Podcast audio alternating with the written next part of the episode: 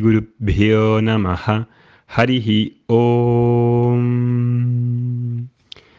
Estamos hablando sobre las rutinas del día y en el anterior podcast habíamos hablado sobre la primera fase del reloj ayurvédico, que es el periodo bata, donde predomina satua, de 2 de la mañana a 6 de la mañana, más o menos en ese entorno.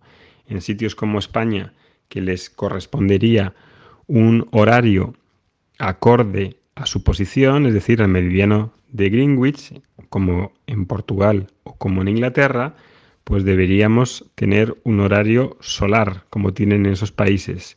Así que más o menos en ese entorno aproximadamente es el horario que predomina Satua. Y en horario de Satua, pues ya hemos visto las actividades que predominan, que son relacionadas con el elemento Vayu y con este dosha Vata. Y va a ser pues recomendable las actividades contemplativas, la oración, la meditación, el aprendizaje, etc. Hoy vamos a hablar sobre el siguiente fase, la siguiente fase que es de 6 a 10 aproximadamente, esto no es absoluto ni mucho menos, es aproximado y tienes que adaptarlo a lo que quieres vivir y a lo que necesitas. Nada de lo que estamos diciendo aquí es absoluto, hace falta encontrar un equilibrio personal a base de prueba y error. De 6 a 10 es un periodo kapha, donde predomina tamas, que es la inercia. Entonces, en ese periodo que predomina tamas, está asociado a la tierra, hay más pesadez y por lo tanto es un momento idóneo para algún tipo de actividades. ¿Qué tipo de actividades van a ser las que van a predominar y cuál va a ser el tema asociado a ellas. Si en el tema de las 2 a las 6 era la inspiración, la conexión con lo divino entre comillas, en el tema de 6 a 10, el tema aquí va fundamental va a ser muévete, muévete, reconecta a nivel sobre todo físico, cambia cansancio por energía. Entonces, ¿qué actividades van a ser las más propicias? desde luego el ejercicio físico y energético. Entonces, en un periodo capa, el cuerpo en esos momentos va a estar más cansado, más perezoso, va a haber más inercia. Y si quiero cambiar ese cansancio que aparece por energía, la manera más óptima va a ser haciendo ejercicio. Es un periodo donde quiero recargarme para activar el cuerpo de manera regular. Si es posible, al aire libre, con sol y con aire fresco. Aquí dependiendo del biotipo, pues a bata le va a sentar muy bien el aire y el sol y el ejercicio moderado. A capa, que es el biotipo, el dosa, que es más pesado, el ejercicio va a ser, sobre todo para ellos obligatorio. Y a pita también le interesa mucho para renovar eh, la energía tan mental que tiene, bajar al cuerpo y recargarse bien en el cuerpo para que tenga equilibrio entre mente y la cabeza. ¿no? Si no, Pita eh, va a sentirse como metido en una jaula. ¿Qué tipo de ejercicios? Bueno, pues eso depende del biotipo, de la edad, del estado de la persona. Por lo general, pues tendremos que buscar una combinación de ejercicio semanal, computado semanalmente, en el que haya aeróbico, anaeróbico, ejercicio que implique resistencia, fuerza, flexibilidad y coordinación. Generalmente todo eso no suele encontrarse en una única disciplina, es raro encontrarlo. Quizá una disciplina que pueda tener todo eso sean las artes marciales. El yoga también, pero a veces en algunas escuelas se quedan muy cortos de fuerza, eh, eh, se quedan cortos a nivel aeróbico con lo cual no hay una sola disciplina que a lo mejor recoja todo eso y tendré que montarme mi propia disciplina que pueda incluir varias actividades. Tengo igualmente que probar y encontrar también que me ayude a tener alegría y, conectar con la alegría del propio cuerpo, ¿no? Y eso va a ser algo pues muy importante en ese tiempo.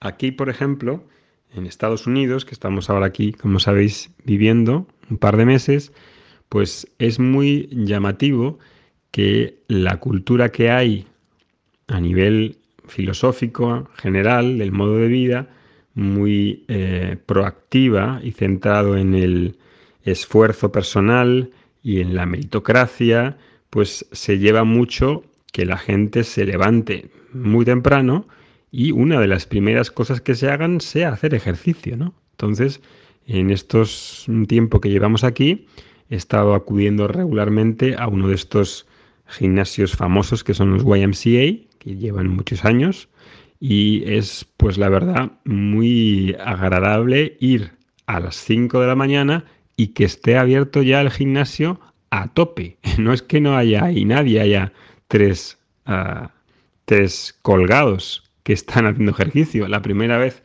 que fui, la primera semana, pues me encontré que a las cinco y media pensaba yo que iba a llegar allí de los primeros, todo chulo, y me encontré que ahí estaban ya, pues prácticamente el gimnasio en su momento uh, así casi cumbre, ¿no? La gente corriendo, haciendo actividades de las salas, uh, haciendo lo que se hace en un gimnasio. Y entonces eso la verdad es que es una cultura, un ambiente en el que empezar por la mañana y hacer este ejercicio, pues es algo muy positivo, ¿no? Muy positivo. Si pensamos si eso funcionaría en una cultura como la mediterránea, ¿no? especialmente en países como España, Italia, pues no funciona igual, desgraciadamente. Es difícil encontrar que haya una clase a las 5 de la mañana, a las 6 de la mañana. Se va viendo alguna vez ya cada vez más clases a las 8, a las 7 y es muy de agradecer porque si realmente queremos pasar un tiempo con nosotros, no lo vamos a encontrar a lo mejor tan fácil mm, en otro horario, a no ser que sea muy por la noche, tipo hay clases de yogas a las 9 de la noche, cuando realmente a las 9 de la, la noche lo que pega si seguimos este estilo de vida védico es irse a acostar. Entonces aquí hay un tema cultural que hace falta también romper si realmente la vida que quiero vivir va por otro lado. Si el ambiente no, lo, no, no nos conduce a lo que queremos, pues realmente hay que replantearse qué es lo que uno quiere, ¿no? Y entonces este horario de hacer ejercicio, como aquí en California, que ahí también, también es un poco particular a la zona de California, la verdad es que a mí me agrada mucho por esas facilidades que se ponen, ¿no? En la propia estimulación y motivación personal de tomárselo en serio el cuidar el cuerpo, cuidar la energía, ¿no? Entonces, ese horario, desde las 6 hasta las 10, es un horario en el que conviene moverse. Y después de moverse, desayuno. Es un desayuno que al estar en fase capa, como habíamos dicho, no puede ser súper abundante, porque el cuerpo pues tampoco lleva mucho tiempo levantado. Entonces, el sistema digestivo todavía no está en su máximo. La comida entonces, que está marcada por el fuego digestivo y regida por pita y por acne, no tiene mucho digestivo para digerir fuertemente, con lo cual el desayuno no es la comida más, eh, más fuerte del día, debería ser una comida más bien moderada. Bien, pues eso es esa segunda fase de 6 a 10 y en la siguiente vamos a ver la tercera fase de 10 a 2.